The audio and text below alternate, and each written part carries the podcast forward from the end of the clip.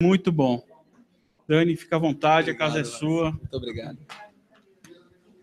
Muito bem, muito obrigado, gente, pelo carinho. Sempre bom estar aqui com vocês. Eu acho que aqui em Pinheiros é a segunda vez, não é, Letícia? Muito bom estar aqui em São Paulo. Eu sou um carioca apaixonado por São Paulo. É, gosto muito de vir para cá sempre. Sempre, sempre. Sou muito bem recebido. Todas as vezes que eu venho a São Paulo, eu passei três anos da minha vida vindo sistematicamente para São Paulo porque eu estudava no Mackenzie, fazia um mestrado lá. E sempre que eu via, que eu vinha para cá, eu era muito bem acolhido por todo mundo. Desde que conheci Letícia e a turma da fé cristã, São Paulo virou uma casa para mim. Então, me sinto em casa aqui. Quero dizer a vocês que é muito bom estar aqui com vocês, poder partilhar um pouco é, das Escrituras, que é uma paixão. E eu queria ler um texto, que é um texto lindo, que está lá no Evangelho segundo Marcos, no capítulo 10, que eu imagino que seja um texto que você conheça.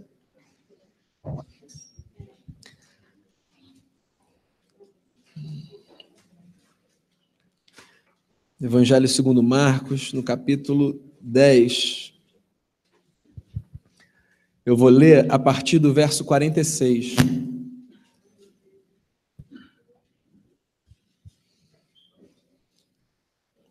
do verso 46 até o verso 52.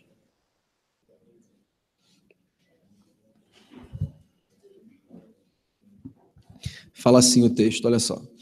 E foram para Jericó. Quando ele saía de Jericó, juntamente com os discípulos e numerosa multidão, Bartimeu, cego mendigo, filho de Timeu, estava sentado à beira do caminho. E ouvindo que era Jesus o Nazareno, pôs-se a clamar: Jesus, filho de Davi, tem compaixão de mim. E muitos o repreendiam para que se calasse, mas ele cada vez gritava mais: Filho de Davi, tem misericórdia de mim. Parou Jesus e disse: Chamai-o. Chamaram então o cego, dizendo-lhe: Tem bom ânimo, levanta-te, ele te chama. Lançando de si a capa, levantou-se de um salto e foi ter com Jesus. Perguntou-lhe Jesus: Que queres que eu te faça? Respondeu o cego: Mestre, que eu torne a ver. Então Jesus lhe disse: Vai, a tua fé te salvou. E imediatamente tornou a ver e seguia a Jesus estrada fora. Pai, eu quero colocar diante de ti o nosso coração. E diante desse texto, a minha oração é para que o nosso coração seja inundado pela presença do teu Espírito Santo e que a tua palavra produza em nós frutos de vida, que o caráter de Jesus seja forjado dentro da gente e que o poder do evangelho seja capaz de transformar o que for preciso e necessário na nossa história. Que nesse momento o nosso coração esteja aberto e que a tua palavra faça frutificar a semente da vida dentro de cada um de nós. Em nome de Jesus, amém. Eu acho essa história uma das histórias mais lindas que a gente encontra nos evangelhos. Na verdade, eu acho difícil a gente pensar uma história linda, a história linda nos evangelhos, né? Os evangelhos são um compilado de histórias lindas. A mim, eu imagino que você tem as suas prediletas, a mim, algumas saltam de forma muito especial aos olhos. Essa aqui é uma delas. Bem, essa história é a história de um homem que não tinha nada, senão um destino traçado o destino de mendigar sem ver a luz do dia, até que esse homem teve a sua vida marcada pela presença de Jesus. Essa história é a história de um homem chamado Bartimeu, filho de Timeu, mendigo, cego. Ponto. Você sabe qual é a pior forma de se ler essa história, qualquer história da Bíblia? Como se essa história fosse apenas a história do Bartimeu. No final, você vai poder me dizer se essa história também é, em alguma medida, a sua história. Toda história da Bíblia precisa ser, em alguma medida, a nossa história. É aí que ela faz ponto de contato com a nossa vida. O que está acontecendo aqui é o seguinte: Jesus estava saindo de uma cidade famosa, a cidade de Jericó, e Jesus era sempre seguido por multidões. E nessa ocasião não foi diferente. E aconteceu que enquanto eles saíam da cidade de Jericó, eles se depararam com uma cena que talvez fosse para eles uma cena trivial, mas que devia sempre ser uma cena que nos causa um certo constrangimento. Eles se depararam com um homem mendigo cego. eu fico pensando o que levou, por exemplo, Marcos a identificar esse homem apenas como um homem mendigo cego. A gente gosta de ser identificado pelas nossas marcas virtuosas, né? E não pelas marcas que nos depreciam, que nos colocam para baixo. Mas, por alguma razão, a gente tem uma mania de estigmatizar as pessoas por aquilo que de ruim elas carregam, de negativo. Esse homem era o Bartimeu, eu imagino que alguma coisa de bacana houvesse nele, mas resolveram marcar esse cara como o mendigo cego, ou seja, o sujeito que não tinha muita esperança na vida, ou que tinha tudo para não ter esperança na vida. Você sabe que eu fico pensando se um mendigo cego é pior ou melhor do que um mendigo que vê? Porque assim, o mendigo cego, pelo menos, não percebe como as pessoas que o veem e passam do lado dele o ignoram. O Bartimeu era esse sujeito que estava então à beira do caminho, sentado, vivendo dependendo da generosidade de quem passasse por ele e sentisse no coração o desejo de ajudar. Às vezes a gente tem o nosso coração duro amolecido pelas circunstâncias e a gente ajuda pessoas. Que bom que seja assim e que seja cada vez mais assim. Acontece que o Bartimeu, pelo barulho da multidão, ouviu que quem passava por ali era Jesus, filho do José e da Maria, Jesus de Nazaré.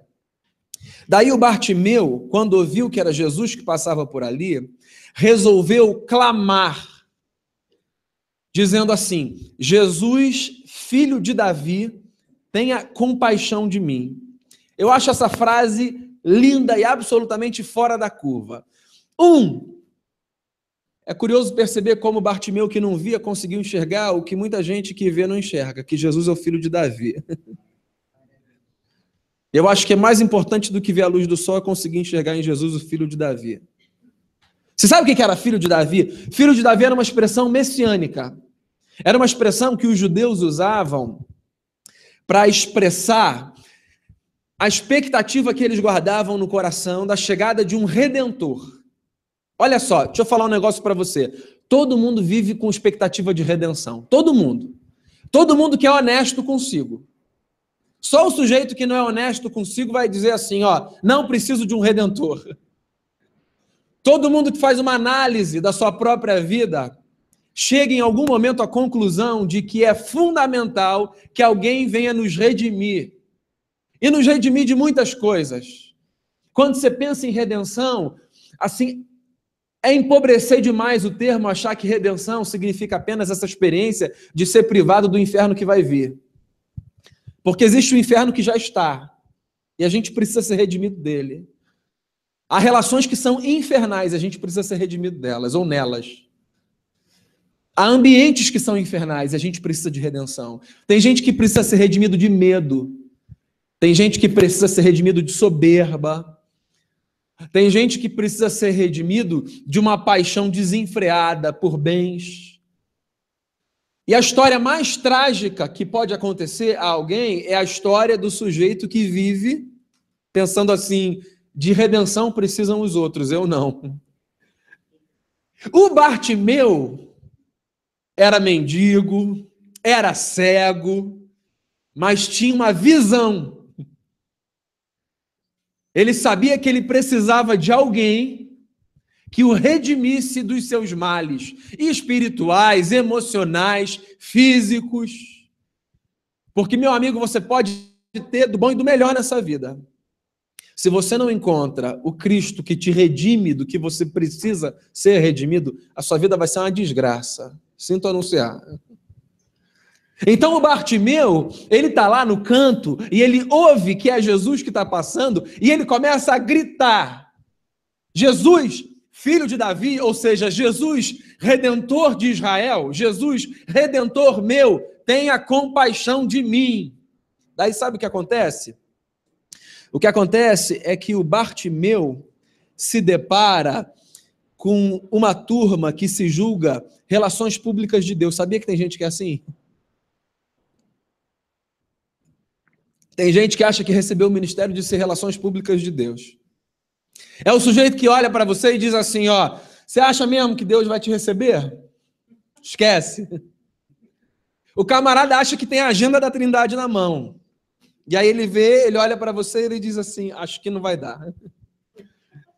Porque quando Bartimeu começou a clamar, a turma dos amigos de Jesus, misturada com a multidão, tentou abafar a voz do Bartimeu. E dizer para ele coisas do tipo: Bartimeu, fica quieto, cara. Jesus não ouve gente como você. Eu queria que esse discurso fosse um discurso só da história do Bartimeu. Esse discurso é o discurso da história de muita gente, tá? Talvez você já tenha ouvido isso. Talvez numa loucura você já tenha até falado isso. Ah, Deus não vai te ouvir, não. Desse jeito, não. E eu fico imaginando assim, o que, que passa pela cabeça de alguém para achar que pode dizer para o outro que, ó, fica quieto que Deus não tem nada com você, não tem interesse na sua história. A história de quem Deus não tem interesse? E quem é que tem autorização para dizer para quem quer que seja que não vale a pena clamar a Jesus de Nazaré, porque Jesus de Nazaré não dará ouvidos às palavras de alguém. Jesus de Nazaré dá ouvidos às palavras de todas as pessoas.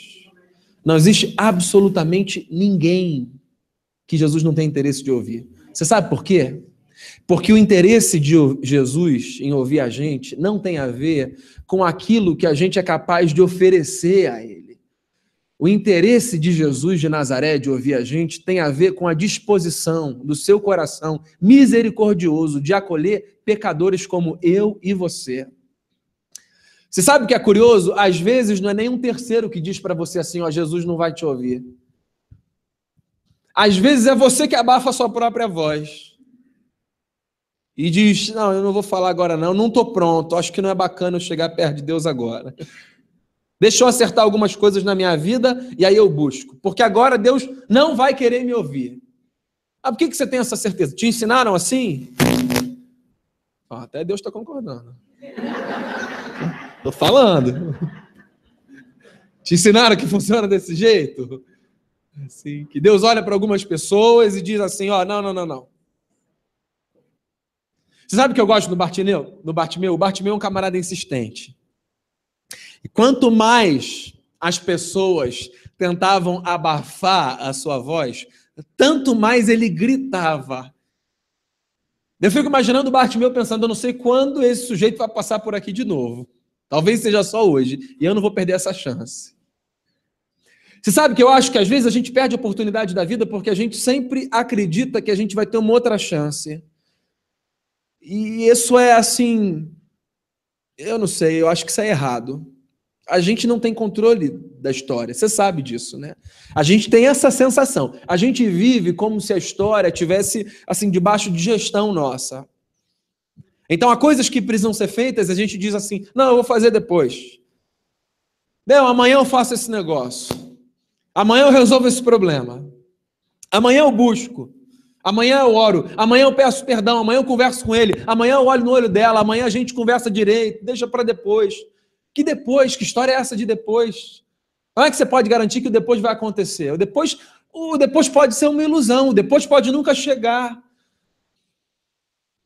O Fábio falou, né? Eu sou pastor de uma comunidade de fé e eu sou psicólogo clínico, tanto como pastor quanto como terapeuta. Eu acho que uma das coisas que mais me angustiam é lidar com gente que teve, sobretudo pela perda da morte, assim, teve diante de si a constatação que podia ter feito coisas que não fez e que agora carrega no peito essa angústia por não ter feito o que podia ter feito e agora não tem mais jeito. Esse peso é assim avassalador, terrível. Né? E você superar essa dor, essa angústia, essa culpa é difícil. E aí a gente ouve coisas do tipo, mas eu podia ter falado aquilo com ele ou com ela. Ou eu podia ter encarado aquilo de forma diferente, passou e agora não dá mais. E agora? O e agora é desesperador. E agora? É porque às vezes, diante do e agora, não dá para a gente consertar. Então, eu queria falar um negócio para você. Não deixa para depois o que você tem de fazer agora, não. Essa é uma frase do Ari que eu gosto muito. O Ari diz assim, de vez em quando: quem não sabe quanto tempo tem, não tem tempo nenhum. O tempo que a gente tem é esse. E o Cristo que passa diante de você, passa diante de você. Há momentos que são únicos, únicos. E você não pode ou não deve. Você pode fazer o que você quiser, mas você não deve deixar passar momentos que podem ser únicos na sua vida para acertar coisas, para clamar. Então, quando você carregar dentro de você esse desejo de clamar, clame. E mesmo que você estiver diante de alguém que se levante para abafar a sua voz, clame. Porque quem tem controle sobre a sua voz senão você? A gente vive num mundo muito louco, muito cruel. Há pessoas que têm a sua voz roubada. Há pessoas que têm a sua vez roubada. Esse mundo é um mundo de gente que não tem voz nem vez. E é por isso que a Bíblia me fascina. Porque a Bíblia é um livro que conta a história de um Deus que ouve, inclusive, a voz de quem teve a sua voz roubada. E que dá vez a quem teve a sua vez tirada.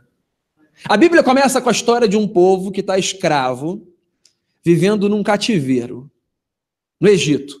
400 anos. E o livro do Êxodo, que para alguns estudiosos é assim o marco do início da Bíblia. Você sabe que há alguns rabinos que dizem que a Bíblia começa no Êxodo. Não que o Gênesis não seja importante, mas que o Gênesis é, na verdade, uma explicação do Êxodo. Esse povo que está aqui, de onde eles vieram? E aí o Gênesis aparece. Mas o Êxodo marca o início da história desse povo. O início da história desse povo é assim: essa gente está sofrendo no Egito, vivendo como escrava, o que significa que eles não têm direito a nada. Daí, o Moisés, que escreve o Êxodo, diz que esse povo que vivia como escravo no Egito clamava e que o seu clamor foi ouvido por um Deus. Você sabe que a expressão que o Moisés usa e que aparece traduzida lá no Êxodo 2 por clamava é a expressão hebraica saak. Você sabe o que saak significa literalmente? O gemido da alma. Eu acho isso lindo, sabe por quê? Porque clamor não é apenas aquilo que a gente faz quando a gente grita. Clamor muitas vezes é aquilo que a gente faz quando a gente geme pelo lado de dentro sem que ninguém veja. Quer dizer, ninguém, Deus vê. E é por isso que ele é fascinante. Porque quando você está clamando, gemendo, quando você está sentindo aquela dor que vem lá de dentro, e que às vezes você não consegue verbalizar, porque você não pode, porque do lado de fora te abafam, porque quem está do seu lado não tem condição, maturidade para ouvir, às vezes, quando as lágrimas não escorrem só por uma questão de proteção, e você tem às vezes a sensação de que ninguém está presenciando aquilo, alguém está presenciando aquilo. O Deus que se movimenta desde lá de trás, quando vê um povo clamando. O Bartimeu gritava, mas o seu grito pode ser para dentro, vai ter o mesmo efeito, alguém vai te ouvir. Daí, por que Jesus é diferente dos seus amigos? Quando ele ouve o Bartimeu clamando, ele para e ele diz assim: chamem esse homem. Você sabe por que, que Jesus faz isso? Porque o coração de Jesus é movido por compaixão. Jesus se identifica com a nossa história. Não tem absolutamente nada na sua história com o qual Jesus não possa se identificar. Absolutamente nada. Não tem absolutamente nada na sua história com o qual Jesus não tem interesse de se identificar. A gente fez um desserviço a nós mesmos. Sabe qual foi? O de dividir a vida entre coisas espirituais e coisas não espirituais. Coisas espirituais, para a gente, são coisas com as quais Jesus se ocupa. Então, sobre elas a gente pode falar porque elas ele tem interesse de ouvir. Coisas não espirituais para a gente são coisas com as quais Deus não se ocupa, porque são coisas da vida. Trabalho, relacionamento, como você cuida do seu dinheiro, como você lida com as suas finanças, como você educa os seus filhos, como você constrói história. Para a gente, isso não é espiritual. Espiritual para a gente é orar, ler a Bíblia, jejuar e fazer uma reunião como essa. O resto, não, o resto é outro lado da vida. Por que, que isso é um desserviço? Porque a gente aprendeu a entregar uma parte da vida a Deus e achar que Deus não se interessa na outra parte. Mas Jesus se interessa com qualquer coisa que diga respeito à nossa vida. E se tem alguma coisa em qualquer área da sua vida que angustia o seu coração, você pode ter certeza, aperta o coração de Deus. É por isso que Jesus para e diz assim: chamem esse homem. Aí a turma do Relações Públicas, agora, né, que Jesus falou, diz: por favor, venha, Bartimeu. Agora é mais fácil, né? O mestre quer falar com você, a que a gente não tinha escutado. Daí, quando ele chega diante de Bartimeu, Jesus olha para o mestre, para o Bartimeu e diz assim: Bartimeu, o que, que você quer que eu faça com você? Você sabe que essas perguntas de Jesus sempre me entregaram? Por exemplo, tem um cara num tanque, quem é conhecido em Jerusalém como tanque de cura. E quando um anjo movimenta a água, o primeiro que mergulha é curado do seu mal. Daí tem um camarada do lado de fora do tanque. E Jesus olha para ele, chega ali e diz assim: Vem cá, você quer ser curado? Eu fico perguntando, Jesus, mas que pergunta é essa? Não, estou aqui só pegando um sol no tanque. Daí Jesus olha para um sujeito que está com a filha doente, morrendo. E diz assim: Você quer que eu faça alguma coisa? Não, Jesus, só motivo de oração. E aí ele olha para o Bartimeu, um mendigo cego, e diz: O que, que você quer que eu faça? E eu fico me perguntando por que, que Jesus faz essa pergunta. Eu tenho uma resposta que pode ser errada. Eu tenho a impressão de que Jesus faz essa pergunta para tirar a gente de um lugar de vitimismo. Tem gente que prefere ficar com o seu mal, sabe? Tem gente que não sabe viver sem o seu mal. Tem gente que faz do seu mal a sua bengala. Tem gente que faz do seu mal a sua razão de viver. Tem gente que sem o seu mal assim, não consegue encarar a vida, não consegue construir história. E eu acho que quando Jesus diz assim, o que você quer que eu te faça? O que ele está fazendo é trazendo a gente para um lugar de protagonismo na nossa história. Jesus está dando uma sacudida na gente. Jesus está tirando a gente de lugar de uma fé passiva, onde a gente fica sentado esperando Deus fazer tudo. Jesus está chamando a gente para uma postura de coragem, de audácia. Jesus está olhando a gente nos olhos e está perguntando: é isso mesmo que você quer? É essa experiência que você quer? Verbaliza, coloca para fora. Porque o que tem de gente que morre entalado, com um monte de vontade, com um monte de desejo, em nome de uma tal subordinação e sujeição a Deus, não diz nada e fica aqui entalado. A gente precisa ter maturidade. Quando a gente fala um negócio para Deus, não significa que a gente está dando ordem para Deus. Só significa que a gente está expressando o desejo do nosso coração. Se Deus vai fazer o que a gente quer ou não, isso é um outro departamento. Isso tem a ver com Ele, com a Trindade. Agora, você pode verbalizar o que você deseja. Jesus, inclusive, tem interesse de ouvir o que você deseja. O que, que você quer? O que, que você quer que ele faça? Porque, às vezes, por detrás da oração que seja feita a tua vontade, que eu acho que pode ser legítima, verdadeira e sincera, e eu acho que é correta, mas, às vezes, por detrás dessa oração, há falta de coragem. Às vezes, por detrás dessa oração, existe uma falsa humildade. Às vezes, por detrás dessa oração, existe assim uma piedade mascarada. Porque olha só, quando você está conversando com Deus, Jesus já te ensinou isso, você está conversando com seu pai. Então você não precisa ser protocolar e dizer assim, Senhor, não, não, não, eu não quero nada, tudo que eu tenho está bom. Não, tem coisa que não está legal, Senhor. O Senhor sabe, eu sei. Já que o Senhor me perguntou, deixa eu falar. Isso aqui não está bacana. A nossa relação com Deus precisa ser honesta, transparente.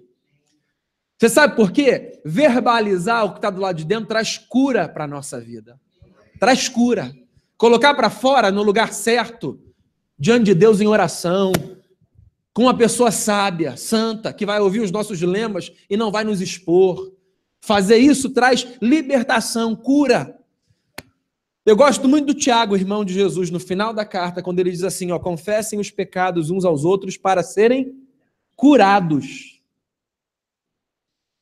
É o Tiago ensinando para a gente que verbalizar a nossa história num lugar apropriado, de segurança, de confiança, de cumplicidade, de aliança, desintoxica a alma. E Jesus sabia fazer isso.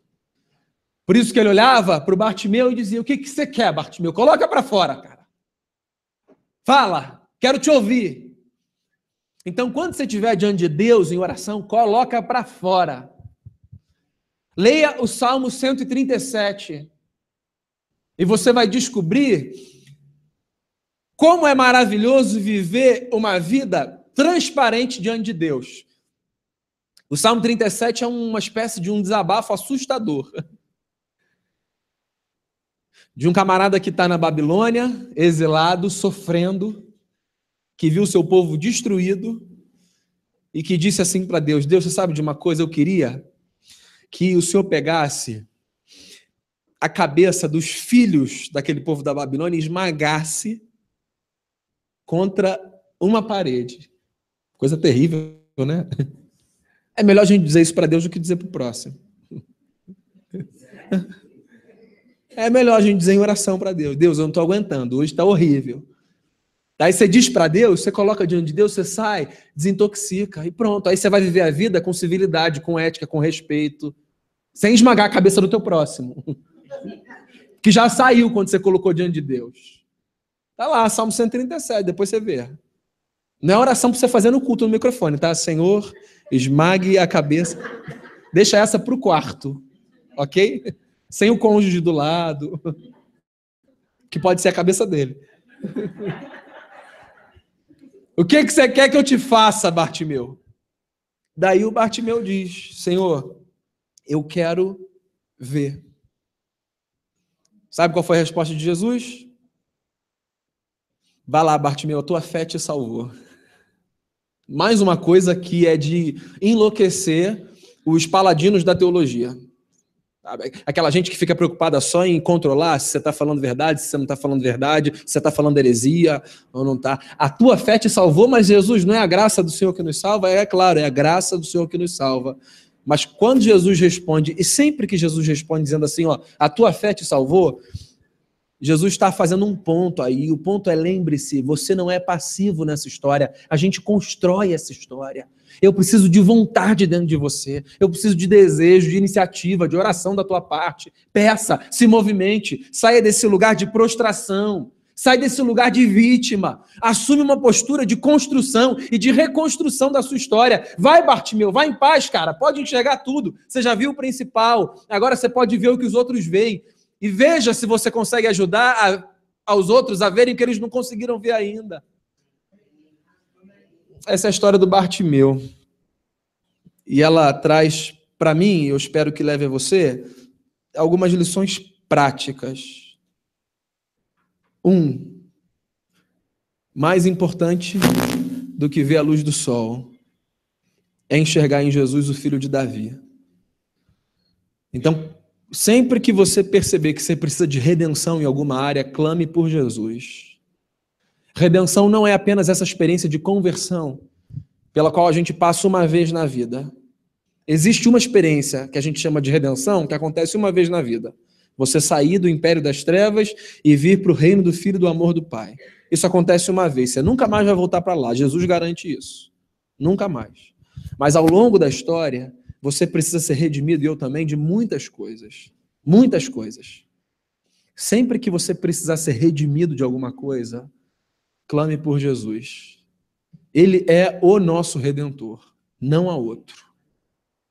Outra lição para você levar para a sua vida: lembre-se, ninguém tem o direito de impedir ninguém de clamar a Cristo Jesus por socorro. Não faça isso com ninguém. E não permita que ninguém faça isso com você.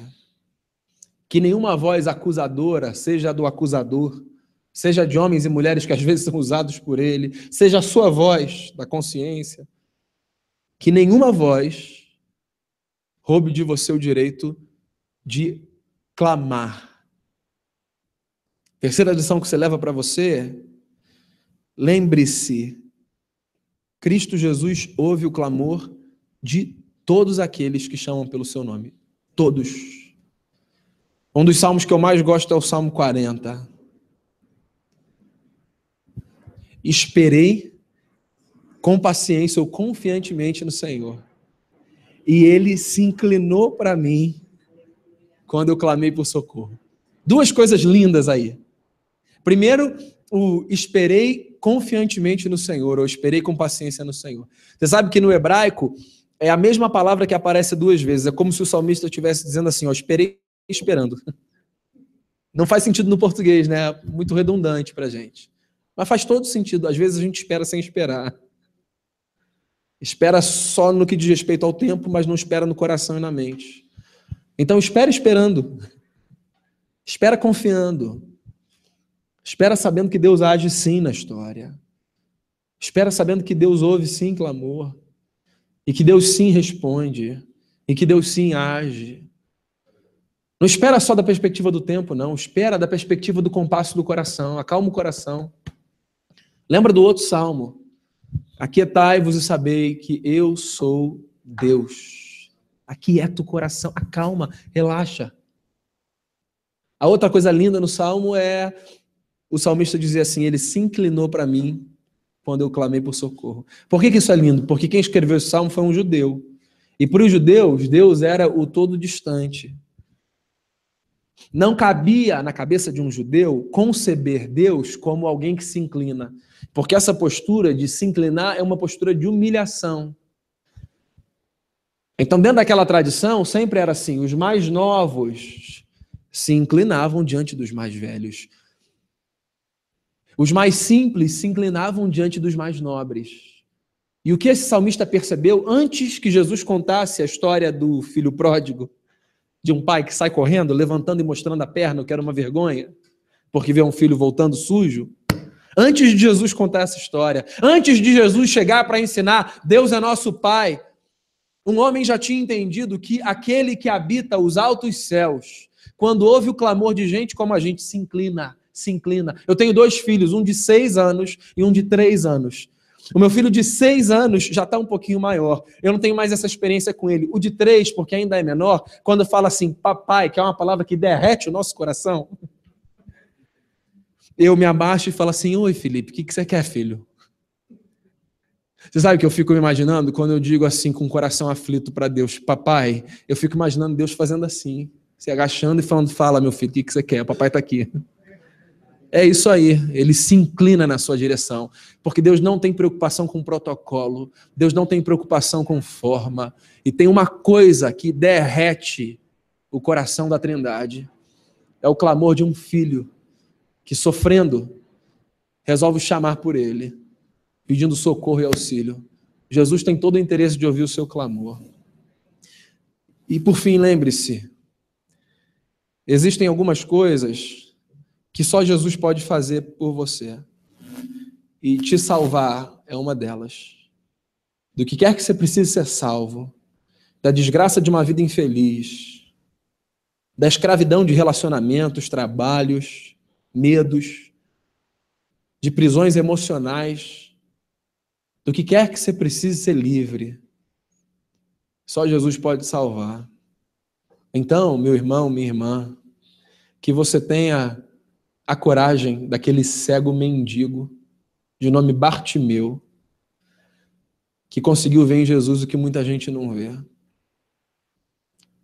E que mesmo quando a letra dessa última música, linda por sinal, for a expressão do momento da sua vida, que você continue a clamar, confiando, Ele é o filho de Davi, o seu redentor.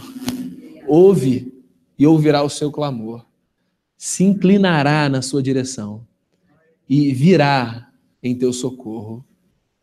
Feche seus olhos, vamos fazer uma oração.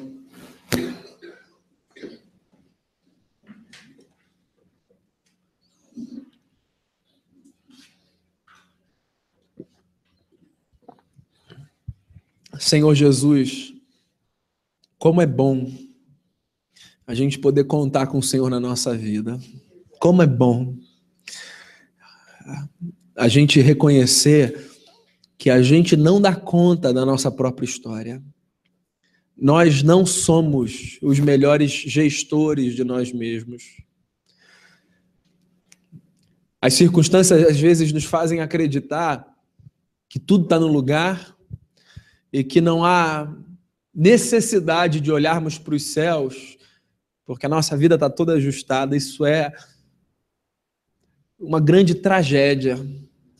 Nós precisamos desesperadamente do Senhor, da graça do Senhor que nos sustenta, da misericórdia do Senhor que nos embala. Como é bom a gente saber que quando a gente abre a boca para orar, ou quando a gente rasga o coração em silêncio, as nossas palavras não são largadas no vento. Elas têm um endereço, o trono da tua graça. Como é bom saber que quando a gente resolve recorrer ao Senhor que habita os céus, esse Deus majestoso se inclina na nossa direção. Pai, sobretudo por aquele ou por aquela que nessa noite traz a esse lugar a sensação de que não tem sido ouvido por ti. Que a tua palavra seja fonte de força e encorajamento. Que aquele que tem sido abafado na sua história, na sua voz, e que não tem tido o direito de clamar por ti, que nessa noite busque na tua palavra, Senhor, força e coragem para erguer de forma ainda mais poderosa a sua voz. E que a confiança de que o Senhor vem em nosso socorro permaneça firme no coração dos meus irmãos e das minhas irmãs. Salve-nos, Senhor, do que for preciso.